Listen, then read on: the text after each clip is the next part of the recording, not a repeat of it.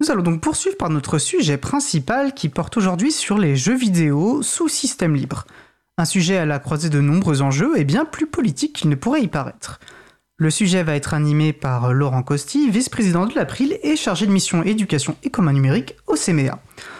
Je vous rappelle qu'il est possible de participer à notre conversation au 09 72 51 55 46 ou sur le salon web dédié à l'émission sur le site causecommune.fm, bouton chat.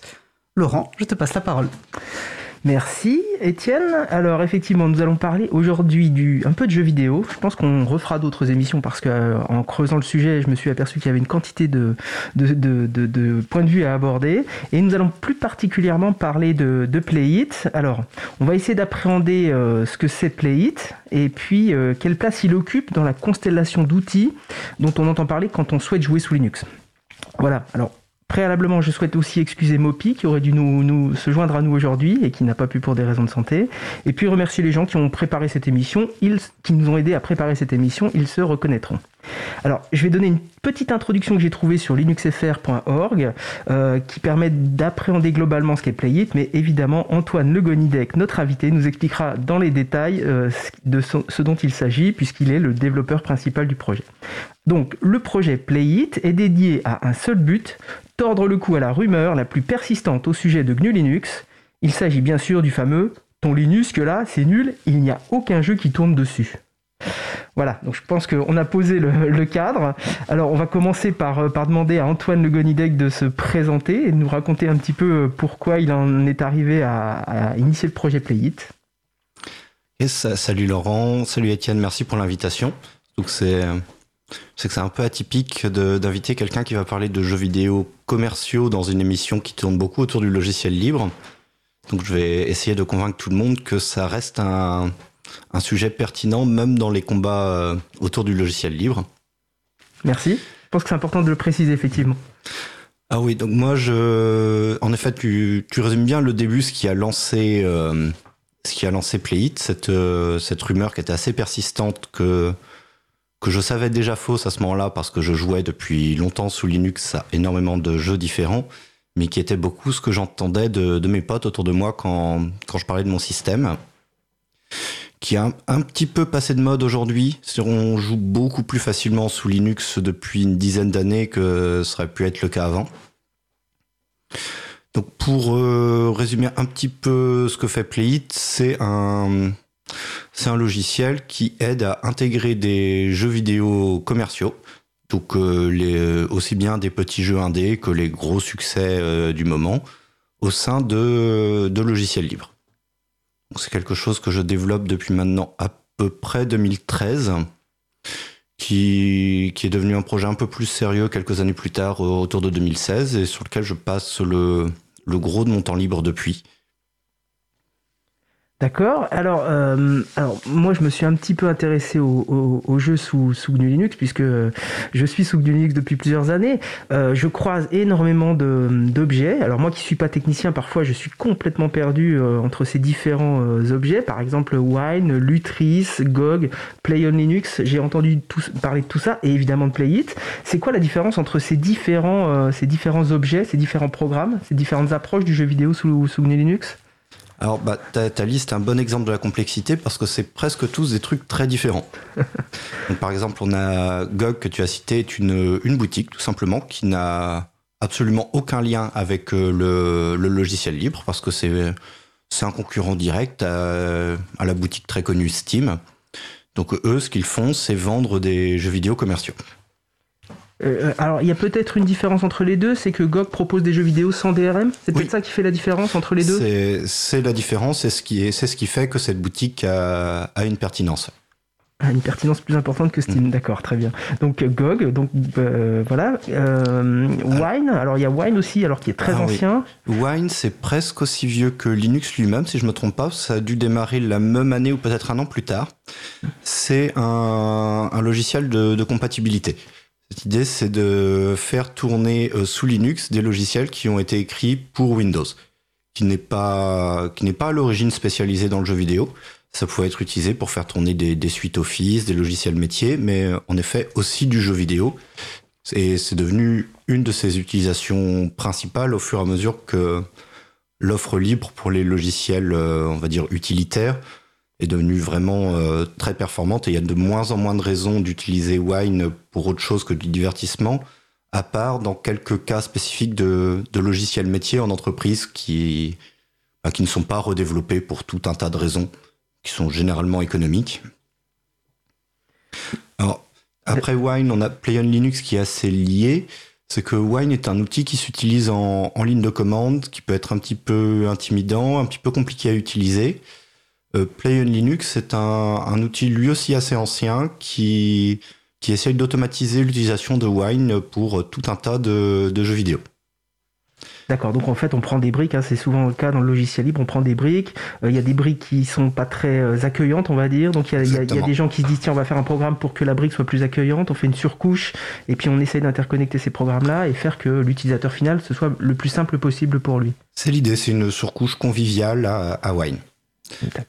Lutris, qui est un logiciel très à la mode euh, chez les joueurs en ce moment, est un, un client tout intégré. Les, gros joueurs sont habitués à ce genre de choses. Le client le plus connu qui n'est absolument pas libre, c'est Steam. Cette idée, c'est que ça va gérer l'installation des jeux, leur lancement. Pour ceux qui ont beaucoup de jeux installés, ça leur permet de naviguer, d'en choisir un. Ça peut, ça peut intégrer d'autres systèmes, les, systèmes de succès, les systèmes de chat.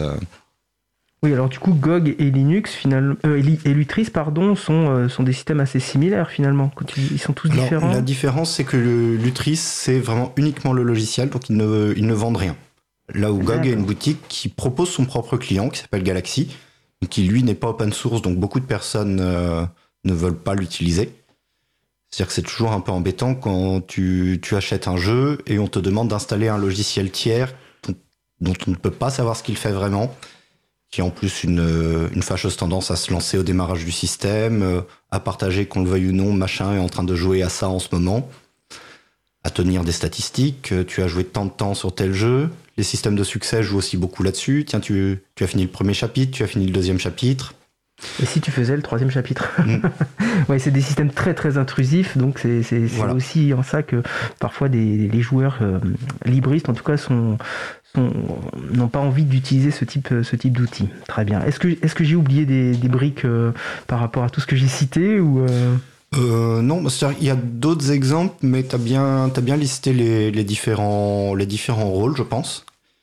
donc, Playit se glisse au milieu de tout ça comme, comme encore une autre réponse, c'est-à-dire c'est aussi quelque chose qui tourne au-dessus de, de, Wine et qui vise à faciliter l'utilisation, mais c'est pour les personnes qui ne veulent pas un, client tout intégré qui, propose vraiment une, expérience complète, un peu façon console de jeu. Euh, l'approche qu'on a, a eue avec Playit, c'est de se dire finalement nos distributions Linux, euh, elles nous fournissent déjà une manière très agréable d'installer et de lancer les logiciels via les, systèmes de paquets, qui sont l'inspiration derrière les, les stores euh, qu'on a maintenant dans le, chez, les OS propriétaires, type euh, Apple Store, je crois que Windows avoir le sien, Microsoft Store ou un truc dans ce genre-là. Donc on s'est dit qu'on n'allait pas réinventer un nouveau système et juste essayer de proposer une, une petite couche d'automatisation et d'intégration pour que les, jeux commerciaux qu'on a achetés s'installent de la même manière que les jeux libres euh, qu'on a à disposition dans les dépôts des distributions. Alors si on devait faire euh, une comparaison entre euh, le, le programme qu'on installe sous, sous Windows, pour les gens qui, qui nous mhm. écoutent et qui découvrent un peu tout ça, donc euh, sous Windows de mémoire, ça fait longtemps que j'ai pas utilisé, mais il y a un point exe, on lance un point exe et ça installe le jeu sur le système d'exploitation. On va d'abord essayer de le trouver généralement sur un, sur un site web. On ne sait pas toujours lequel est le bon d'ailleurs, parce qu'à moins de connaître le nom de l'éditeur du logiciel, on a tendance à fouiller un peu et voir qu'il y a 15 sites de téléchargement qui, qui le proposent on ne sait pas lequel est le bon, on ne sait pas lequel va rajouter une barre de pub. Très bien. Et si on doit faire le parallèle, quand tu disais on prépare les paquets finalement sous, sous, sous le GNU Linux euh, avec Playit, ça veut dire que finalement Playit euh, fait l'équivalent d'un point exe quelque part. Enfin, si on devait faire vraiment un parallèle grossier, c'est-à-dire qu'on fait un, programme qui va être facilement lançable par, euh, par GNU Linux. C'est ça l'idée? C'est l'idée. On va partir du, du point exe qui existe déjà pour Windows et on va le transformer en euh, l'équivalent pour la distribution Linux de l'utilisateur. Donc on gère euh, différents formats selon, selon ce qui tourne sur euh, ce, ce qui est utilisé. Oui, parce que pour, pour les auditeurs et auditrices qui connaissent pas, euh, effectivement, chaque distribution Linux a son système de paquets, ce qui complexifie effectivement euh, euh, l'utilisation parfois d'un système. Quand on essaye de, basculer d'un système à l'autre, ça reste compliqué pour le, néophyte. C'est ça. Voilà. Donc Playit permet de finalement transformer un .exe en différents paquets possibles en fonction de la distribution de Linux qu'on utilise. Et qui ensuite vont s'installer via ce qui est déjà fourni dans la distribution, comme on aurait installé un, autre logiciel qui, lui, est directement fourni. Bah, écoute, c'est encore plus clair que dans la préparation de l'émission, c'est parfait. c'est plus clair pour moi. Donc, euh, bon, alors déjà, je pense que ça éclaire, ça éclaire pas, mal, pas mal de choses hein, sur, euh, sur la place de Playit dans tout l'écosystème qu'on a, qu'on a pointé là. Euh... Je, je, me permets sur une question, du coup, alors que je vais relayer du chat, et, et, mais tu, parles, tu as régulièrement parlé des jeux commerciaux que tu opposais aux jeux libres. Euh, qu'est-ce que tu appelles un jeu commercial? Parce que classiquement, les logiciels, on va plutôt opposer les logiciels libres à ce qu'on appelle les logiciels privateurs qui nous privent de nos libertés. Quelle distinction tu fais justement entre du coup les jeux commerciaux libres? Parce qu'on pourrait vendre, on pourrait commercialiser des jeux libres, c'est pas antithétique. Euh, voilà, qu'est-ce que tu qualifies pour C'est quoi ah. pour toi un jeu commercial? C'est vrai que euh, par commerce, quand j'utilise le terme commercial ici, c'est très proche de, privateur. Euh, J'ai tendance à utiliser ce terme-là pour englober tout ce qui n'est pas redistribuable. Parce qu'on pourrait. Et donc c'est vrai que commercial est peut-être un petit peu bancal parce que ça va inclure des différents jeux gratuits, mais qu'on ne peut pas intégrer au dépôt des distributions pour différentes raisons, qui ne sont pas forcément d'ailleurs des, raisons de licence. Un peut y avoir d'autres trucs qui, qui bloquent. Donc euh, oui, si, pour les personnes qui sont plus à l'aise avec privateur, euh, c'est à peu près synonyme dans, ce que je dis. C'est que j'ai beaucoup l'habitude de m'adresser à un public qui est parfois peu libriste, pour qui privateur ou, non libre sont des termes un peu, un peu obscurs. Euh, commercial, dans, dans ce cas-là, veut souvent dire qu'en fait, c'est un jeu qu'on a acheté sur une boutique en ligne. Ça me paraît clair, merci. Euh, alors du coup, tu as peut-être commencé à répondre à la question, mais est-ce qu'il y, a eu un déclencheur pour, le développement de cet outil-là? Est-ce qu'il y a un jeu en particulier qui t'a dit, tiens, je vais me lancer dans un, programme euh Alors le déclencheur n'était pas du tout lié à un jeu vidéo en particulier. C'est que donc autour de, 2013, c'était un moment où je, je m'intéressais plus trop à mes études, j'avais pas mal de temps libre devant moi. Et je me suis dit, j'ai envie d'apprendre à, programmer, à écrire du code. Et j'ai commencé à regarder un petit peu des, guides en ligne. Et à chaque fois, ils proposaient des exercices que je trouvais très ennuyeux. Euh, programmer des trucs dont, dont je voyais pas l'utilité. Et je me suis dit, je vais, m'inspirer de ça, mais je vais faire quelque chose qui, qui me parle un petit peu plus, qui va m'occuper une semaine ou deux, puis comme ça, j'aurai appris quelques bases de, de programmation. Et j'ai eu cette idée-là de me dire, tiens, il y a mes, il y a mes jeux que j'installe un petit peu en vrac, en bricolant un peu, et puis il faut rajouter des bidouilles à, droite à gauche. Euh, je pourrais peut-être automatiser ça et puis euh, sortir un, format propre qui va être facile à installer sur plusieurs PC derrière. Donc j'ai appris mes quelques bases comme ça. Ça n'a pas du tout, ça s'est pas du tout arrêté à deux semaines parce qu'une fois que j'ai géré un jeu ou deux, bah, j'ai voulu en gérer un autre, puis un autre et je me suis rendu compte que de nouvelles problématiques arrivaient, qu'il y avait des, par exemple, au début, je ne gérais que les, les systèmes d'exploitation Linux de la famille de Debian et Ubuntu. Et après, je me suis dit, mais en fait, il y a, d'autres formats. Y a... Et donc voilà, je me retrouve maintenant presque dix ans plus tard à toujours bosser sur ce qui devait être à la base mon juste un petit exercice euh, auto-imposé pour apprendre quelques bases de programmation. D'accord, mais alors du coup, euh, je vais revenir à une question initiale qui était euh, quel est ton parcours? Parce que finalement, euh, pour alors je me penche moi sur Linux depuis plus de 20 ans maintenant. Je suis voilà au bout de ligne de commande, je suis perdu. je pense que là, techniquement, il faut quand même avoir pas mal acquis de, compétences. Il faut avoir pas mal creusé de sujets. Quel, est ton, ton parcours? Alors scolaire initial Et puis effectivement, tu, tu expliques que tu as fait ça un peu par hobby, mais comment ça s'est complété? Comment ça s'est articulé? Ouais. Alors, euh, au niveau de mes études, j'étais parti. Euh, je m'intéressais à l'informatique depuis quelques années. J'étais passé à, Linux, euh, que je gardais en parallèle de Windows autour de 2016, et que je crois que. 2016, pas du tout, 2006. Et j'ai gardé Linux seul à partir de 2008 de mémoire. Donc là, il a fallu que j'apprenne à bricoler un peu plus pour faire tourner mes jeux mais j'étais déjà un, grand passionné d'informatique, ce qui fait que quand je me suis lancé là-dessus en 2013, ça, faisait donc quand même 5 ans que j'utilisais Linux au quotidien et que je, bidouillais beaucoup. Par contre, j'avais pas de formation réellement scolaire parce que les, études que j'avais entamées ont toutes été interrompues au bout de quelques mois. J'aime bien dire que j'ai une sorte de bac plus sain, plus sain, plus sain, plus sain, plus sain, parce que j'ai enchaîné beaucoup de débuts de première année sans, sans la motivation pour les, pour les pousser plus loin.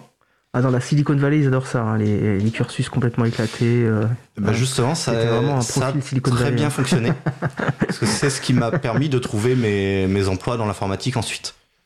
J'ai eu la chance de tomber, je, alors je crois que c'était en 2015 ou 2016, sur. Euh, c'était le début des, de ce qui est à la mode en ce moment, là, les formations accélérées en 6-8 mois euh, pour faire de quelqu'un un, développeur pas cher dont les boîtes ont beaucoup besoin en ce moment qui moi m'a permis en fait d'avoir un diplôme qui ensuite me permettait de décrocher les entretiens d'embauche. Mais ensuite, en entretien, on oubliait tout ça. Je parlais de Playit et des développements que j'avais fait dessus, et c'est ça qui intéressait euh, derrière les, recruteurs. D'ailleurs, c'est très rigolo parce que mon premier emploi dans l'informatique, j'avais postulé à une offre de développeur web, parce que c'était ça ma formation. Et à la fin de l'entretien, on a proposé de me recruter comme administrateur système, qui est une activité qui n'a à peu près rien à voir mais sur laquelle j'avais quelques années d'expérience en amateur.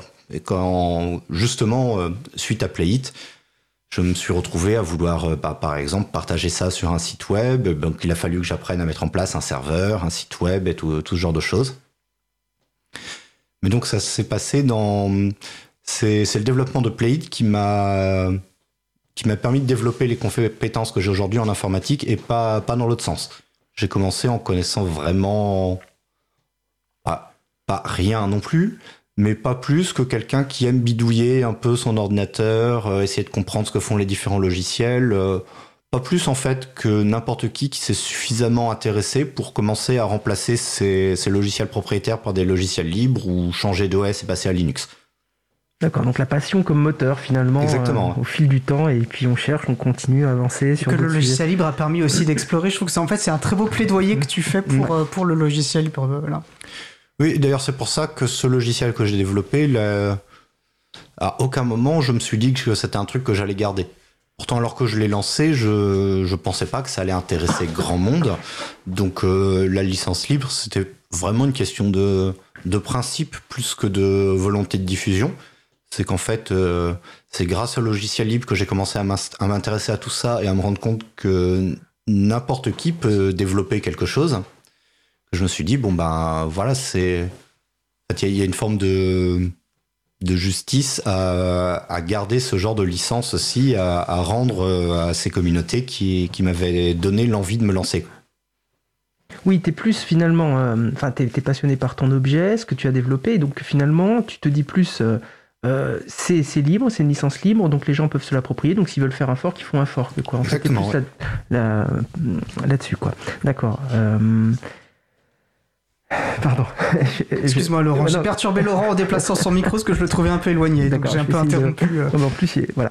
Euh, donc oui, c'est ça. Alors après, euh, c'est vrai qu'il n'y a pas une. Alors parle-nous peut-être un peu de, du, coup, la communauté est relativement réduite autour de Playit. Comment ça se fait? C'est des gens qui viennent, qui, qui, consolident un petit coup de temps en temps, qui, qui envoient des, des patchs, je sais même pas comment on dit. Alors là. La communauté de développeurs euh, est généralement réduite dans le sens où il y a rarement plus de deux ou trois personnes à la fois à, bosser régulièrement dessus, mais qui ont changé pas mal au, fil du temps.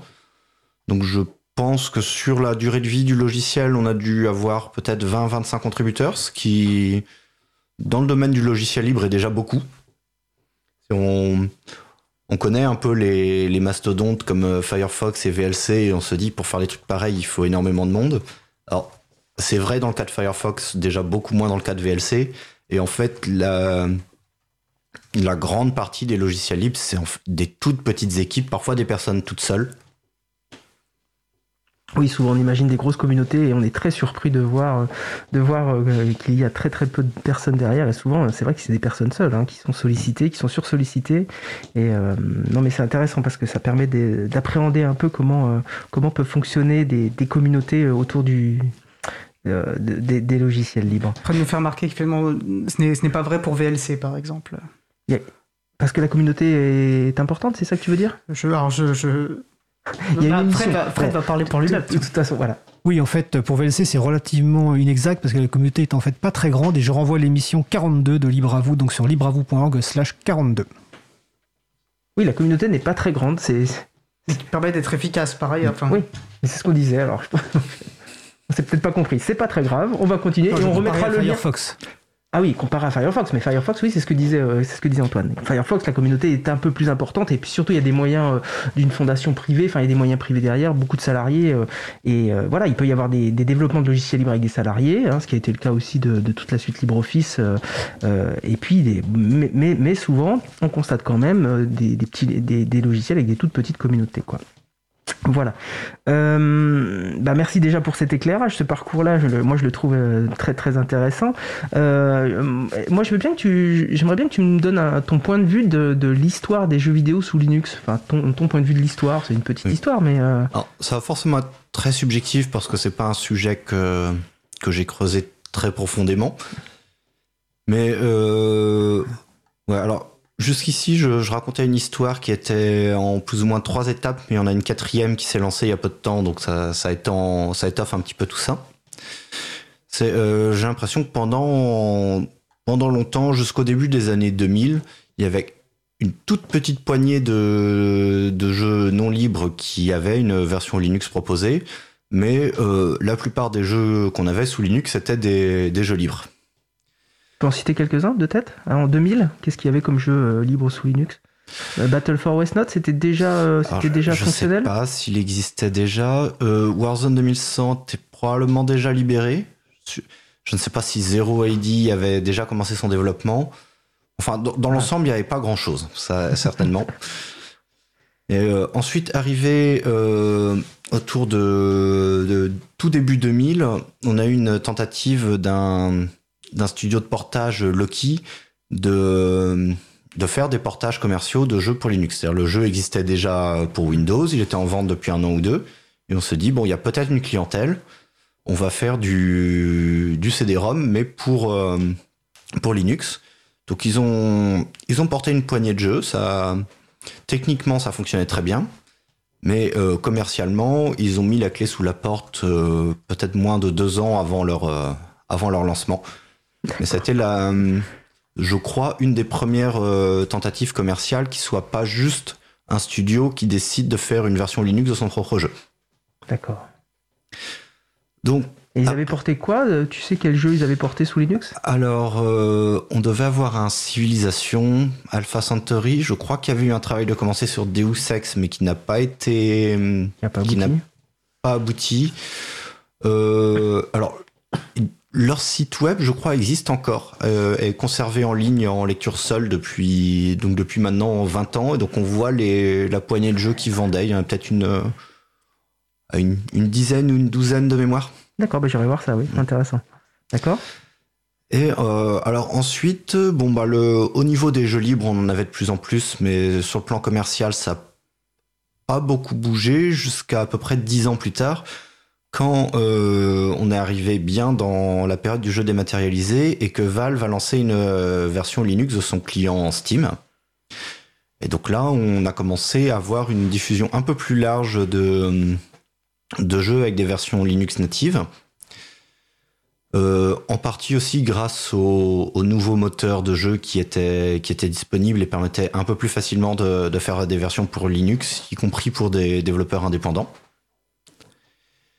Et à nouveau, dix ans de plus, on arrive euh, sur notre période actuelle, où encore une fois, c'est Valve qui, qui lance un nouveau mouvement, c'est qu'ils voulaient faire une console de jeu portable, euh, donc qui est sortie il y a peu de temps, là, le, Steam Deck, et se sont dit, la seule manière de, de concurrencer ceux qui ont un gros catalogue euh, comme Nintendo et, et leur Switch, c'est de promettre aux gens qui vont pouvoir faire tourner leurs jeux PC dessus. Et les jeux PC restent quand même beaucoup des jeux Windows. Donc là, l'effort a été fait sur améliorer euh, Wine pour faire tourner un maximum de jeux. Et aujourd'hui, on est arrivé dans cette situation qui, semble un peu hallucinante à qui s'intéresse aux jeux vidéo sous Linux depuis longtemps. C'est que les, jeux Windows qui ne tournent pas sous Linux sont devenus des, exceptions. Une grande majorité des, jeux pour Windows tournent euh, vraiment très bien sous Linux. D'accord, effectivement. Alors, euh, alors je refais un lien vers, euh, vers GOG, hein, effectivement, euh, qui est donc une plateforme euh, qu'on peut, qu'on peut critiquer, mais effectivement, on voit bien, enfin, on a la capacité de chercher dans le dans la liste des jeux ceux qui tournent nativement sous Linux et ceux qui tournent euh, Oui. sous, sous Windows. Donc, euh, et on s'aperçoit que le catalogue effectivement n'est pas euh, n'est pas n'est pas nul quoi. hein. Loin de là, il y a pas mal de, de propositions. Il y a encore des jeux. Alors les plus récents souvent ne tournent pas directement sous Linux. Mais euh, c'est vrai que ça s'est beaucoup étoffé et on voit bien qu'il y a nativement des, des portages possibles euh, sous GNU Linux. D'accord. Merci. Moi, je, veux, je veux bien peut-être pour bien comprendre, euh, parce qu'ils avaient un besoin technique, donc Valve pour euh, leur plateforme Steam et développer ce, ce- ce- ce- ce- leur console à distance, euh, c'est ils ont pour répondre à un besoin qu'ils avaient, c'est ça qui a permis euh, de développer finalement les jeux euh, que les jeux tournent puissent tourner sur sous GNU Linux. C'est l'idée, ouais. Alors, C'est intéressant finalement comment des besoins matériels peuvent impacter aussi. euh, Alors, ils sont, comme ils sont très forts en marketing, l'histoire qui circule plus euh, parmi les, les joueurs, c'est que c'est parce qu'ils aiment beaucoup Linux et qu'ils voulaient aider Linux qu'ils ont fait tout ça. Ça, se saurait. Mais si on fouille un peu plus dans l'histoire de, de la boîte, on voit que Gabe Newell, qui l'a fondé, est un ancien de chez Microsoft qui les a quittés en assez mauvais termes.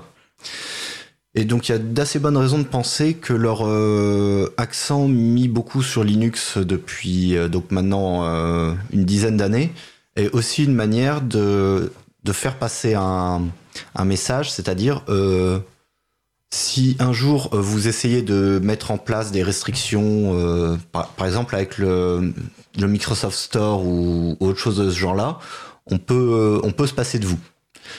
Euh, eux ne s'attendent pas à ce que tout le monde passe sous, sous Linux, que ce soit sur le court ou sur le long terme, mais ils veulent se prévoir une, euh, porte de sortie au cas où Windows devienne un peu comme macOS, quelque chose de très fermé et très contrôlé au niveau de la distribution logicielle. Ouais, c'est intéressant d'approcher l'histoire du jeu vidéo sous cet angle-là. Mais donc, ça veut bien dire qu'ils ont contribué au développement de Wine, qui est lui un logiciel libre. Oui. Donc ça, ça retourne à la communauté. C'est plutôt intéressant pour. euh, Ah, c'est-à-dire, pour autant leur, euh, leur logiciel phare euh, Steam euh, est quelque chose de, de fermé et dont on a de- d'excellentes raisons de s'en méfier. Mais en effet, comme ils se sont basés sur des logiciels libres déjà établis, c'est-à-dire Wine existait depuis plusieurs dizaines d'années quand ils ont commencé à travailler dessus, euh, beaucoup de leurs contributions ont été reversées. Ils ont travaillé aussi sur les, sur les pilotes graphiques. euh, enfin, ils ont beaucoup de, du travail qu'ils ont fait bénéficie à tous les libristes. Mais il faut faire attention à pas à pas croire au, au discours de, de bienveillance. C'est pas pour aider le logiciel libre qu'ils ont fait ça. C'est que le, le logiciel libre était pour eux un, un excellent outil pour euh, pour leurs plans commerciaux. Et on en bénéficie par effet de bord euh, ben, grâce à la, à la conception du, du logiciel libre. Je vous propose, puisque ça fait une, une demi-heure que nous discutons, et c'est vrai qu'il y a pas mal de, voilà, de, de, de- de- de points un peu techniques, etc., de, de se donner quelques minutes pour euh, nous aérer, euh, nous aérer euh, l'esprit. Et je vous propose donc de faire une pause musicale. Nous allons écouter Libre 1.0 par DAGZ. On se retrouve dans 4 minutes 30. Belle journée à l'écoute de Cause Commune, la voix des possibles. Cause commune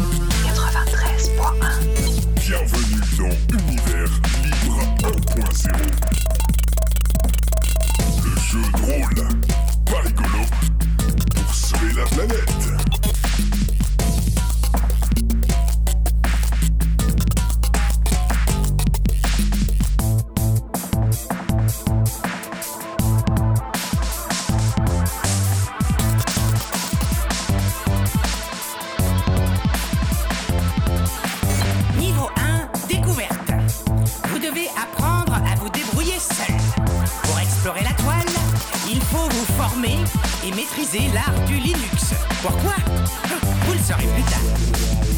Après cela, vous aurez accès au savoir.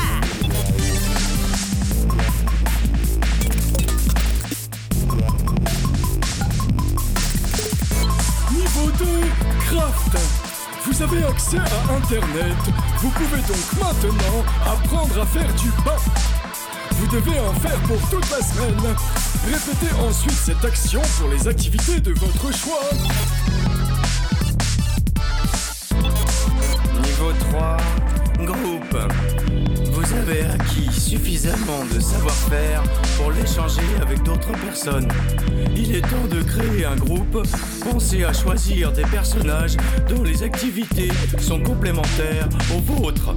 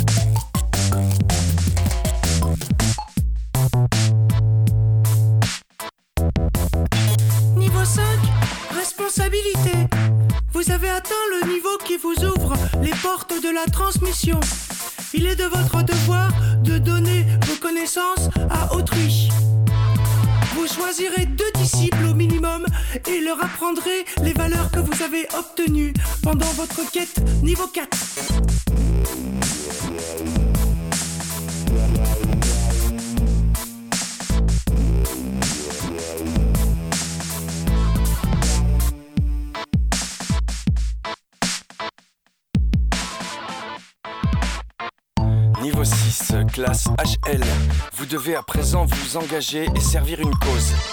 Une seule est la bonne et, et vous permettra l'accès au donjon final. Les autres sont semés d'embûches et, et vous ramèneront au niveau 4. Hein? Oh, faut que je réécoute tout, merde. Prenez votre temps. Niveau 4. Problème se pose à votre groupe. Son équilibre est menacé par son propre volume. La solution n'a encore jamais été trouvée par l'être humain pour remédier à ce problème. Votre mission Trouver l'équilibre mondial. Niveau 7, sagesse. Vous avez compris que de l'humanité résidait dans l'entraide, le partage et la simplicité. Il vous est donc possible de créer de nouveaux mondes équitables, où chaque molécule ait sa place, où chaque être humain le respecte, et dans quelques siècles peut-être.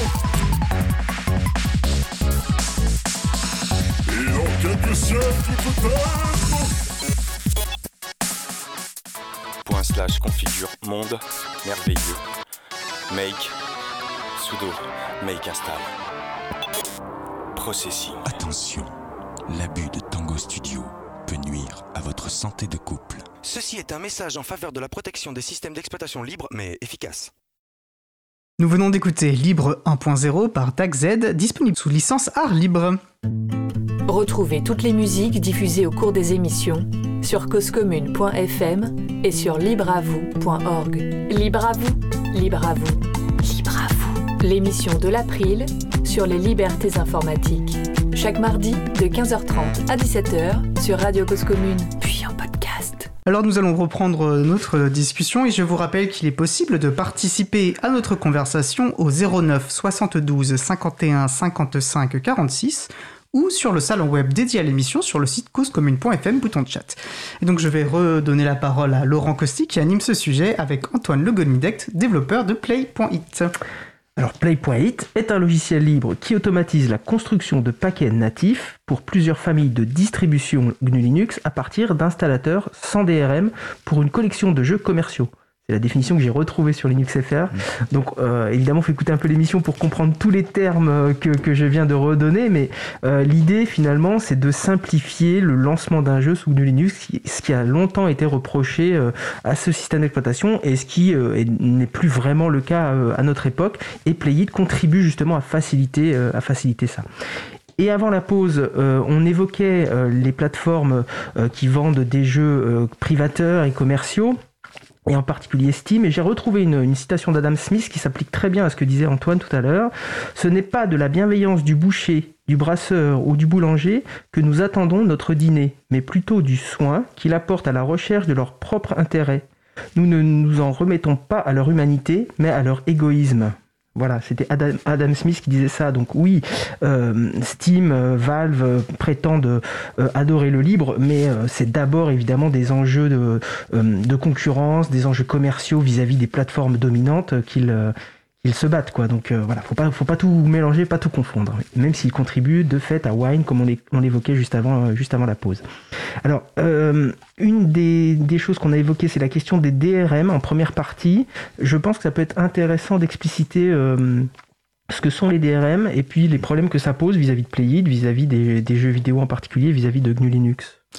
Euh, en effet, c'est une question assez centrale parce que c'est euh, la particularité principale de Playit. C'est le seul, euh, logiciel que je connaisse parmi tous ceux qui visent à faciliter l'utilisation de jeux vidéo sous Linux qui s'est fixé cette contrainte dès le début de ne gérer que des jeux qui n'incluent pas de DRM. Donc pour comprendre ce que ça veut dire, faut voir un peu ce que c'est un, DRM. C'est plus ancien que le jeu vidéo d'ailleurs. C'est grosso modo tout, tout système de, contrôle ou d'authentification qui vise à, à contrôler ou limiter la manière dont on utilise quelque chose. Donc euh, généralement on utilise ça dans, dans l'informatique. Ça peut être par exemple euh, une limitation qui va empêcher de copier un fichier musical sur plus de trois appareils différents. C'est le système qui, quand on utilise Windows, nous, nous empêche de l'installer euh, facilement sur plusieurs machines et de les utiliser en même temps. En gros, c'est tous ces systèmes de, restrictions. Donc, dans le, cas du jeu vidéo, euh, le plus connu a réussi à faire oublier qu'il est à la base un système de DRM et est devenu s'est déguisé même ensuite en, client de, gestion de bibliothèque de jeux, c'est Steam. C'est-à-dire euh, pour ne serait-ce qu'installer un jeu qu'on a acheté sur leur boutique, on est obligé d'installer ce logiciel tiers qui est la seule manière officielle de, de télécharger un jeu et de l'installer et qui ensuite reste obligatoire euh, pour une bonne partie de leur jeu, ne serait-ce que pour le lancer. Donc il faut passer par la plateforme qui s'appelle Steam pour pouvoir lancer euh, les jeux qu'on a achetés dessus. On ne peut pas les lancer en dehors de cet euh, environnement. Alors, dans la pratique, si on est un peu bricoleur, euh, une, partie de leurs jeux peuvent être lancés sans. Mais en... Il faut être bricoleur, c'est pas, c'est pas voilà. C'est l'idée. Et une autre partie, par contre, va refuser de se lancer si le logiciel Steam n'est pas installé et en train de tourner. Donc oui, voilà, pour, pour, installer, pour installer un jeu, on est obligé d'installer deux programmes sur son ordinateur. Donc là aussi, ça, encourage euh, des, disques durs toujours plus importants, puisqu'on est obligé d'installer plus de programmes. Enfin, c'est, voilà, on est, on est dans des logiques euh, toujours de, surenchère, et puis évidemment de, traçage derrière, puisque dedans il y a de la centralisation de données. On sait, euh, enfin, tous les, tous les jeux sont centralisés sur la plateforme. On sait le temps que vous passez cumulé sur tous les jeux. Enfin, c'est assez terrifiant quelque part. Hein. Steam, c'est euh, tout le temps que vous avez passé à jouer à tous les jeux que vous avez achetés chez lui, quoi. Enfin. Oui, puis on donc euh, Steam n'est pas le seul, mais c'est de loin le, plus gros. Il est dans une situation de quasi monopole, même si quelques gros acteurs euh, proposent aussi des, des clients similaires. là, on remarque que depuis peu de temps, ils commencent tous à faire quelques petites tentatives pour demander les numéros de portable, par exemple. Alors, parfois, ils reviennent un peu en arrière, puis ils réessayent un peu plus tard donc on se rend compte qu'ils se préparent à utiliser les mêmes méthodes que les, géants du capitalisme de surveillance, les, les, GAFAM et, et, toute leur bande. Donc ils ont réussi à faire adopter leurs euh, différents logiciels avec la carotte du jeu vidéo. De ce qui a d'ailleurs été très difficile. Quand Steam s'est lancé, euh, les gens ont tout de suite compris que c'était uniquement quelque chose pour contrôler euh, la, la, manière dont vérifier en permanence qu'ils avaient bien acheté leur jeu. C'était lancé pour euh, Half-Life 2 de mémoire il y a très longtemps. Et les, joueurs n'ont pas été dupes, puis ils ont hurlé quand ils ont vu ça, euh, ils ont, ils ont demandé à ce que ça s'arrête tout de suite. Et le coup d'éclat de Valve, ça a été de, de maquiller ce logiciel pour le rendre sympathique, rajouter des, fonctionnalités de chat, de la, un système de découverte de, de jeux vidéo, ils ont intégré leur boutique dedans. Ce qui fait qu'aujourd'hui, ça paraît normal pour beaucoup de joueurs d'utiliser un client de ce genre, que ce soit Steam ou un autre, pour installer leur jeu.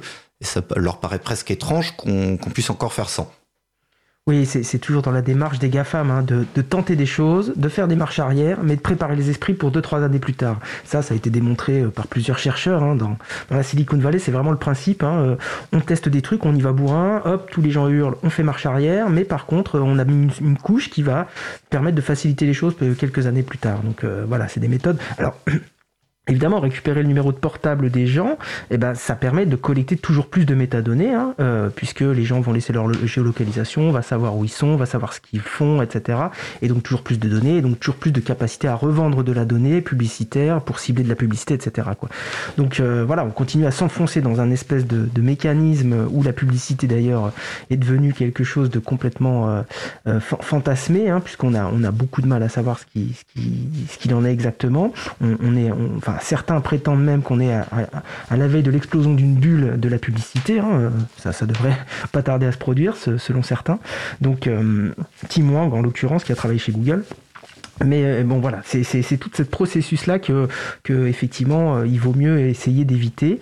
Alors juste pour préciser, euh, en, anglais DRM ça veut dire Digital Right Management, et puis ce qu'on traduit par menotte numérique en français, c'est pas le, la traduction littérale, mais disons que ça permet de bien cerner ce que ça veut dire. On est fixé, on est attaché à un appareil et on peut pas, on peut pas déplacer ce que l'on a acheté sur un autre appareil. Voilà.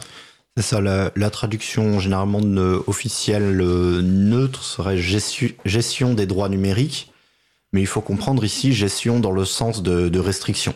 On n'est pas là pour euh, s'assurer que les droits des personnes sont respectés, on est là pour s'assurer qu'on contrôle en permanence ce qu'elles ont le droit de faire gestion du point de vue de l'éditeur et non pas gestion du point de vue de l'utilisateur, bien sûr.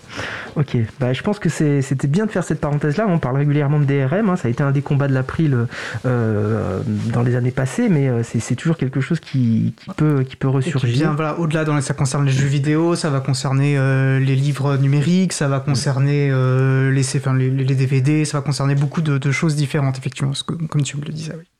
Oui, alors on pourrait même presque faire une parenthèse, hein, mais moi j'ai essayé de réutiliser des DVD sur des lecteurs DVD récemment, c'est ça ne, fonctionne plus. Hein. Je ne sais pas pour. Alors, voilà, c'est très, très certainement lié à, à CDRM, mais euh, sur deux lecteurs différents, un même DVD n'a pas été n'a pas été lu quoi. Hein. on, avait ça il y a très longtemps avec les lecteurs DVD. Pour ceux qui s'en souviennent, c'est le système de zonage. Hum. Un, un lecteur DVD ne pouvait lire des DVD qu'achetés dans une certaine zone géographique. Mais dans la pratique, euh, les lecteurs DVD vendus permettaient de changer la zone deux ou trois fois. Donc signe que c'était un, quelque chose de complètement arbitraire qu'on aurait pu faire sauter, mais il y avait un compteur qui disait au bout d'un moment, ah, tu l'as déjà changé trois fois, tu ne changeras plus. Tu ne continueras à utiliser que des DVD achetés dans ta zone géographique. Je suis désolé de cette digression, mais du coup, je, préfère vous dire, gardez votre temps pour revenir au sujet principal. Et si les gens veulent creuser la question des DRM un peu plus loin, on avait consacré une émission à ce sujet, l'émission numéro 4, libravou.org slash 4 pour, pour pouvoir l'écouter. Merci Étienne.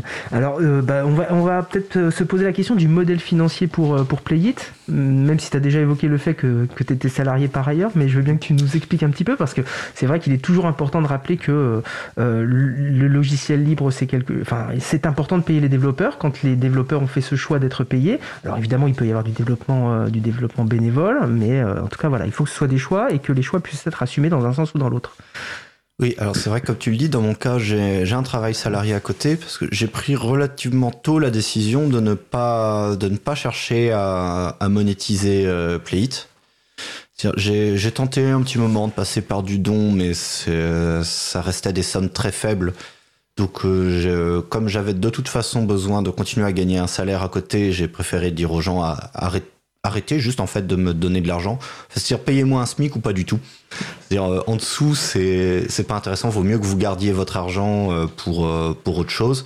Et moi, c'est-à-dire tant pis. C'est-à-dire je vais continuer à aller travailler dans des trucs qui me plaisent plus ou moins. En contrepartie, j'ai pas eu de pression particulière autour de la manière dont je développe Playit, de mon rythme de développement. Je peux faire des pauses, je peux bosser sur les bouts qui m'intéressent et laisser complètement de côté les bouts qui m'intéressent pas. Ça me permet vraiment de rester complètement libre dessus, de garder une approche un petit peu hobby du truc. Donc dans mon cas, j'ai pas cherché à, à, me faire de l'argent par ce biais-là.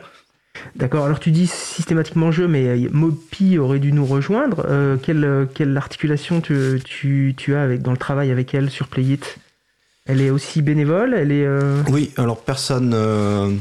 personne n'est rémunéré, personne ne, cherche à se faire rémunérer euh, via Plate. C'est-à-dire que je suis le seul qui, qui bosse dessus quasiment au quotidien. Mopi est clairement autrement la, contributrice la plus importante, mais dé- déjà est beaucoup moins fréquemment à travailler dessus. Ça va être en fait quand, quand elle a un nouveau jeu qui l'intéresse et qu'elle va faire tourner, elle va le, rajouter au catalogue des jeux qu'on gère. Et les, les autres développeurs sont des, des développeurs plus occasionnels, donc qui, je pense, ne se sont jamais dit qu'ils qu'ils allaient chercher à, à faire de l'argent avec des, des contributions qui, en fait, sont quelques contributions dans un mois. D'accord. Donc, et il n'y a pas de perspective de, de, enfin, de, de- d'argent à collecter dans le futur. Enfin, c'est, le modèle Non. que vous avez envie de garder pour non, l'instant. je pense que ça va, ça va continuer à être ce modèle-là, au moins pour moi.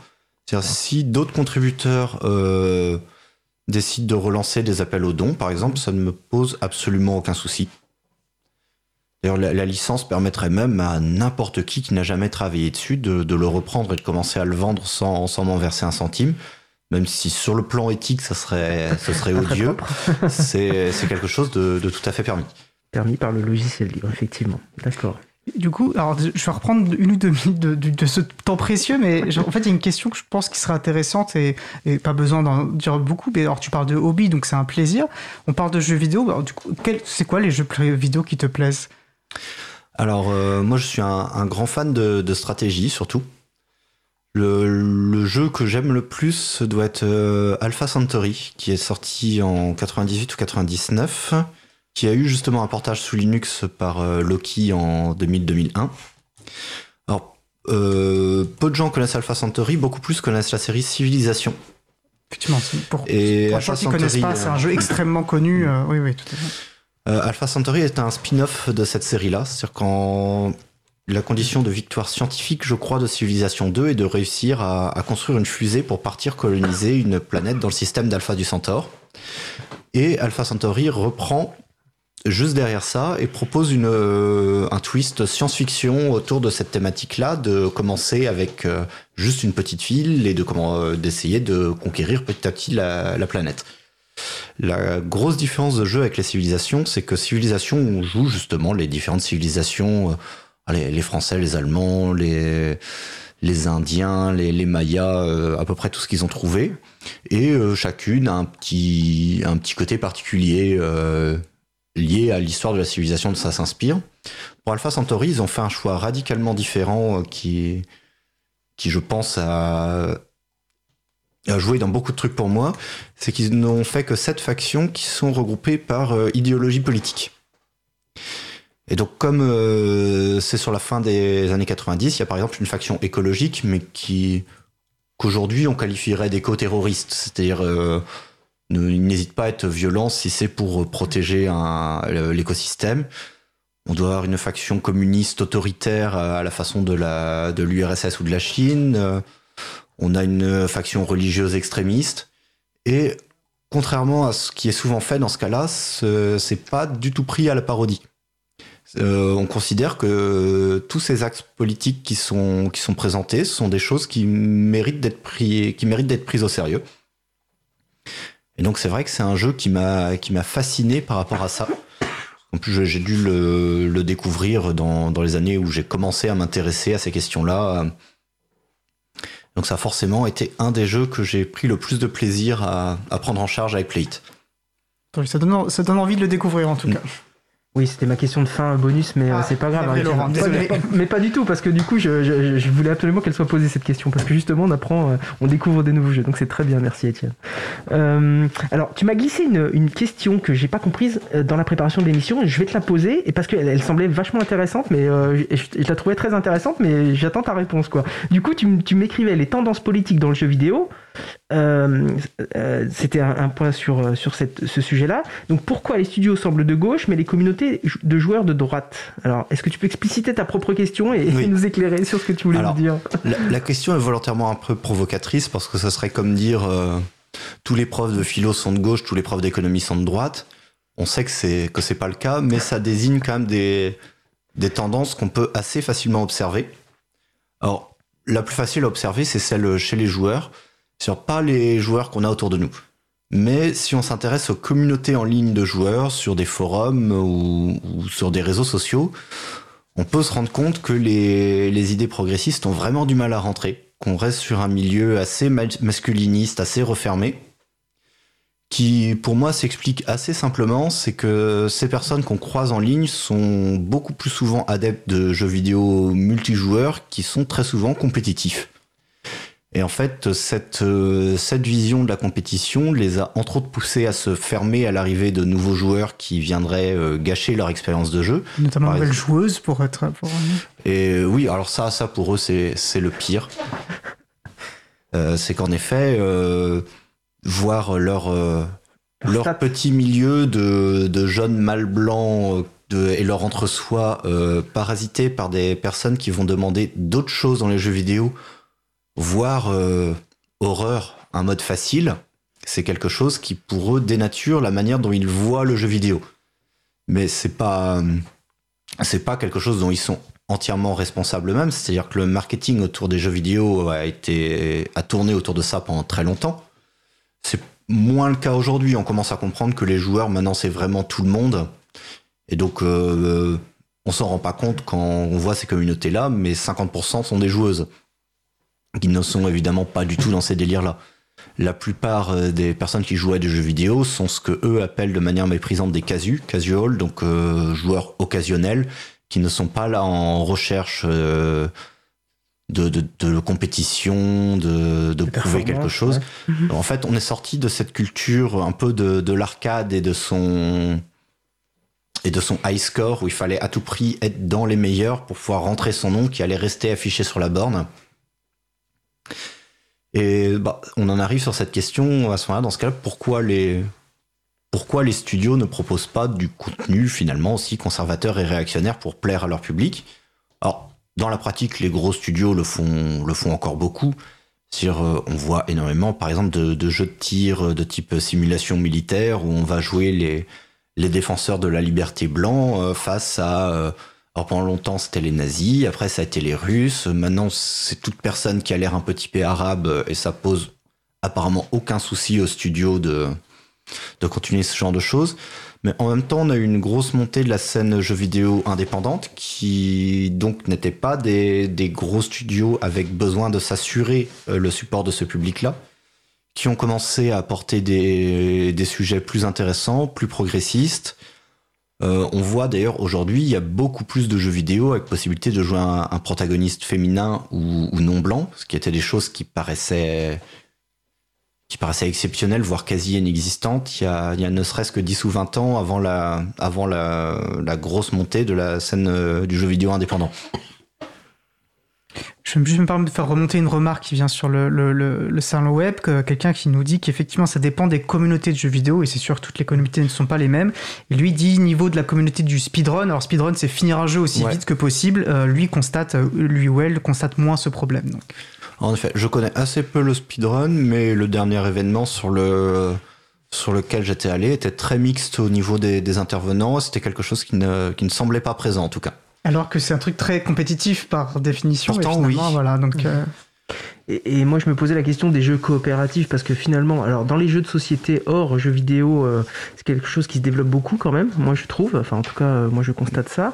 Et euh, alors, je l'ai pas forcément vu dans le jeu vidéo. Je sais pas si tu as, as, une capacité à nous alors, éclairer là-dessus? Bah, ça existe un petit peu. Celui qui est très connu, c'est Minecraft, mmh. où il y avait beaucoup cette idée de se retrouver entre potes pour construire des trucs ensemble. Mais c'est vrai que c'est pas le c'est pas le style majeur de, de jeu multijoueur. Le multijoueur reste encore très lié à la compétition, même si ça, ça s'ouvre petit à petit, en effet, sur des expériences multijoueurs un petit peu différentes, où ça peut être de la coopération face à un, un adversaire contrôlé par l'ordinateur, ou même de la, de la coopération pure sans, sans notion d'adversité. Juste faire une pub parce que tu as parlé de Minecraft, qui est un jeu très très connu qui appartient à Microsoft. Il existe une alternative libre, autant l'a mentionné, qui s'appelle Mindtest et que vous pouvez facilement découvrir. On partagera le lien sur le, la, la, page de référence.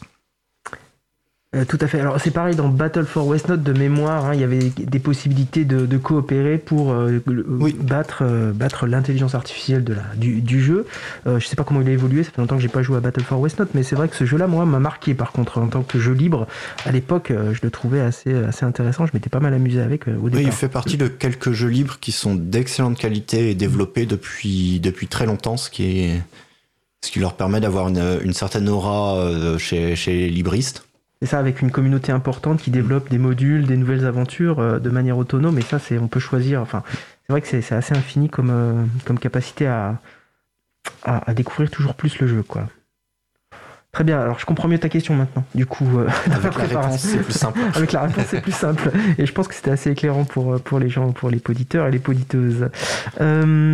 Alors, tu voulais aussi nous parler un peu de l'hégémonie d'une poignée d'acteurs dans, le- dans Oui. le domaine du jeu vidéo? Alors, euh, en effet, le, le plus gros, le plus connu, c'est Valve et sa boutique Steam, parce qu'ils ont eu le, le flair de se lancer dans le jeu dématérialisé au, bon moment. Sur au moment où les gens commençaient à être prêts à abandonner un peu l'idée du, jeu physique sur CD-ROM et commençaient à avoir des connexions au débit chez eux qui sont nécessaires pour euh, télécharger les jeux. Euh, alors, je ne sais pas pourquoi ils n'ont pas été concurrencés plus rapidement. Alors, possiblement que beaucoup d'autres studios ne les ont pas pris assez au sérieux au début. Et donc maintenant, quand ils essaient de les concurrencer, donc il y en a une petite poignée. hein, euh, je- alors je crois que c'est Electronic Arts qui a son client Origin. Depuis peu de temps, on a Epic Game Store, euh, donc euh, du studio Epic. Euh, Activision Blizzard aussi son client sur lequel il y a une poignée de jeux. Donc voilà, ils sont quelques-uns, mais ils sont très gros. Ils dominent euh, très largement le marché, surtout Steam qui est presque devenu un, synonyme en fait de jeux vidéo PC. Euh, certaines personnes euh, aujourd'hui, euh, même gros joueurs, se retrouvent à ne pas comprendre quand on parle de jeux en dehors de Steam. Pour eux, ça, ça, ça n'existe plus. Et ils ont tous évidemment ce point commun du, du client tiers imposé, du système de, de DRM. Et en effet, c'est un, c'est un point assez inquiétant parce qu'on en fait, on se retrouve exactement comme dans d'autres domaines avec une poignée d'acteurs qui a verrouillé le marché et il reste quelques outsiders, donc comme euh, ou itch.io qui sont quelques-uns qui, proposent euh, justement de ne pas te ne pas t'enfermer chez eux quand tu achètes tes jeux. Mais ils sont, minoritaires, ils sont pas en train de grossir. Donc on est sur une situation assez inquiétante sur le sujet de la, de la distribution des, des jeux vidéo. Alors du coup, c'est quoi ta recommandation euh, par rapport à ça? C'est euh, Ah bah, moi, ma- déjà? Exactement, ma recommandation, elle est dans le critère de base euh, que j'ai choisi pour les jeux qui peuvent ou pas être intégrés à Playit, c'est qu'on refuse tout jeu qui utilise un de ces systèmes de clients ou de DRM.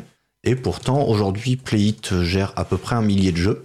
Donc ça montre qu'il y a du choix et que c'est en fait une toute petite fraction de ce qu'on pourrait prendre en charge. C'est, c'est juste limité par le nombre qu'on est, notre temps, notre motivation et nos goûts. Parce que forcément, chaque contributeur va ajouter la prise en charge des jeux que lui ou elle aime bien. Et donc, il y a beaucoup de styles qui sont quasiment absents parce que c'est, c'est pas des styles que moi j'avais gérés au début quand j'étais tout seul dans mon coin. Et forcément, le projet a attiré des personnes qui avaient des goûts similaires aux miens. Parce que c'est, par les jeux qui étaient déjà gérés qui sont arrivés. Donc, on tourne un petit peu autour de certains styles particuliers. De temps en temps, on a des, contributeurs qui nous amènent des nouvelles choses et ça peut, ça peut ouvrir des nouveaux pans, euh, même pour les, pour les utilisateurs. Mais donc oui, la, la seule manière vraiment efficace en fait de, de limiter ça, c'est de, enfin c'est une forme de boycott, c'est de, de refuser d'installer ces systèmes-là. Et si la suite de cette série de jeux qu'on adore n'est disponible que par ce biais, bah, bah tant pis. C'est il faut, c'est ça. euh, Alors ce que je fais maintenant, c'est que je m'en passe, mais je- j'envoie quand même un mail au développeur ou à l'éditeur pour leur dire euh, Ouais. bah, moi j'adore cette série, c'est un truc génial. Le dernier épisode a, a l'air vraiment bien, mais la manière dont vous le proposez ne, ne convient pas. Donc je- j'explique un petit peu cette situation-là et donc je suis bien embêté parce que je peux ni l'acheter ni le recommander. C'est vachement intéressant ce que tu dis là, parce que c'est pareil, c'est presque une démarche citoyenne de, de, de, faire ce genre de, démarche. Qui le fait dans, dans son quotidien en se disant, euh, enfin, les gens passent à autre chose, quoi. Ils, soit ils l'achètent, soit ils l'achètent pas. Mais euh, c'est vrai que de faire la démarche d'écrire à l'éditeur pour lui dire, bah écoutez, là, vous, vous passez un peu mm. les bornes, ouais, je trouve que je trouve que cette démarche-là, elle est remarquable, elle est importante, elle est importante. J'avais peut-être une dernière question, là, le temps file. on n'a pas évoqué les abandonware. Je pense que c'est lié à des, à des soucis quand même de, de droit. Enfin, c'est toujours des, zones grises. Est-ce que tu peux nous. Quelle est la position de Playit par rapport aux abandonware? Alors, réexpliquer ce que sont les abandonware et puis euh, la position de Playit? Alors, le concept d'abandonware est un concept qui est, qui est très mal compris en général, mais parce que ça arrange les personnes qui le, qui le comprennent mal. C'est en gros les logiciels dont les. Enfin, les. C'est utilisé que dans le jeu à ma connaissance, mais c'est donc les jeux dont les ayants droit ne, ne surveillent plus euh, la, la distribution donc c'est des trucs qui généralement sont sortis il y a 20 ou 30 ans. Et euh, beaucoup de joueurs euh, aiment se dire que comme c'est plus en vente, c'est une sorte de zone grise euh, semi-légale. Donc non, très clairement, c'est un système de distribution totalement illégal, mais qui, est souvent pratiqué sans risque parce que justement on sait que les ayants droit ne cherchent plus à forcer leur copyright dessus. Peut-être juste préciser pour les personnes qui ne sont pas familiers du, droit d'auteur, en fait, un ayant droit, c'est une personne qui détient les droits sur un, jeu vidéo, par exemple, et ça tombe seulement dans le domaine public 70 ans après la mort euh, de l'auteur. Donc en fait, même 20-30 ans, finalement, on est encore loin de, de, la disponibilité. dans le jeu vidéo, ça n'existe pas encore pour l'instant. Voilà, ça, de fait, ça n'existe pas. C'est intéressant, c'est vrai. Alors, à savoir que les ayants droit sont très rarement les personnes ayant développé le jeu. C'est souvent des, des studios de production qui ne sont pas non plus ceux qui avaient édité le jeu parce qu'ils ont été depuis rachetés puis re-rachetés. Donc la question s'était posée par un moment pour Playit parce que c'est quand même des jeux dont on sait que même si c'est illégal, ils sont faciles à récupérer et avec un risque légal quasi nul, euh, que beaucoup de personnes aimeraient y avoir accès parce que c'est gratuit. Et donc je m'étais un peu posé la question et donc j'ai interrogé quand même les autres contributeurs pour voir est-ce que vous êtes ok euh, pour qu'on prenne ça en charge parce que ça va être lié à votre nom, vous êtes dans la liste des auteurs du logiciel. Et bah, quelques personnes n'étaient quand même pas très à l'aise avec ça. Donc euh, ce que j'ai commencé à, faire c'est une branche un petit peu à part de Playit qui ne gérerait en fait une collection de jeux à part, une collection abandonware qu'on active ou n'active pas selon ce qu'on est prêt à faire mais qui n'a pas, qui n'a pas décollé pour l'instant. Donc pour l'instant, on ne gère pas de jeux en abandonware. Très bien, je pense que c'est un éclairage important. Puis du coup, comprendre ce que sont les abandonware, c'était, euh, c'était intéressant aussi. Écoute, il nous reste euh, une ou deux minutes. Je sais pas si tu veux nous partager encore euh, quelque chose que tu aurais oublié de nous dire ou passer un message. Ou le point à retenir de l'émission. Ou le point à retenir de l'émission. ok, bah il y, y, a un sujet que je trouve assez important, c'est cette idée qu'on on se considère comme libriste et militant libriste alors qu'on ne prend en charge que des jeux non libres. Alors l'idée c'est qu'on veut pas marcher sur les pieds des mainteneurs des distributions. Un jeu libre devrait être intégré au dépôt des distributions Linux directement et pas passer par notre système. Donc c'est-à-dire quelqu'un qui développe un jeu libre et viendrait nous demander si on peut le gérer avec Playit, euh, ma réponse ça va être non. Par contre, on est en contact avec des gens qui travaillent dans les distributions et on on peut t'aider à rentrer là-dedans. Parce qu'en fait, on est dans une euh, le jeu vidéo est une situation un petit peu particulière où c'est pas comme un logiciel utilitaire où on peut abandonner euh, Microsoft Office pour passer à LibreOffice qui fournit quelque chose de proche. Là, on est sur des, œuvres culturelles qui ne se remplacent pas simplement. Donc on peut pas, on peut pas demander aux joueurs arrêtez le jeu propriétaire, ne jouez qu'à des jeux libres. En tout cas pour l'instant, parce que l'offre n'est pas encore suffisante, il y a, trop peu de jeux. Même si certains sont vraiment excellents dans leur domaine, on tournerait un petit peu vite en rond. D'où cette idée d'avoir quand même une, euh, une, prise en charge du, du, jeu propriétaire, même chez, même chez des livristes. Eh ben merci beaucoup Antoine. Euh, on va en rester là pour le sujet long de cette émission et je vais repasser la parole euh, à Étienne. Bah, merci Laurent, merci Antoine. J'ai trouvé moi en tout cas cet échange passionnant et euh, peut-être au plaisir de rediscuter de ce sujet dans une prochaine émission.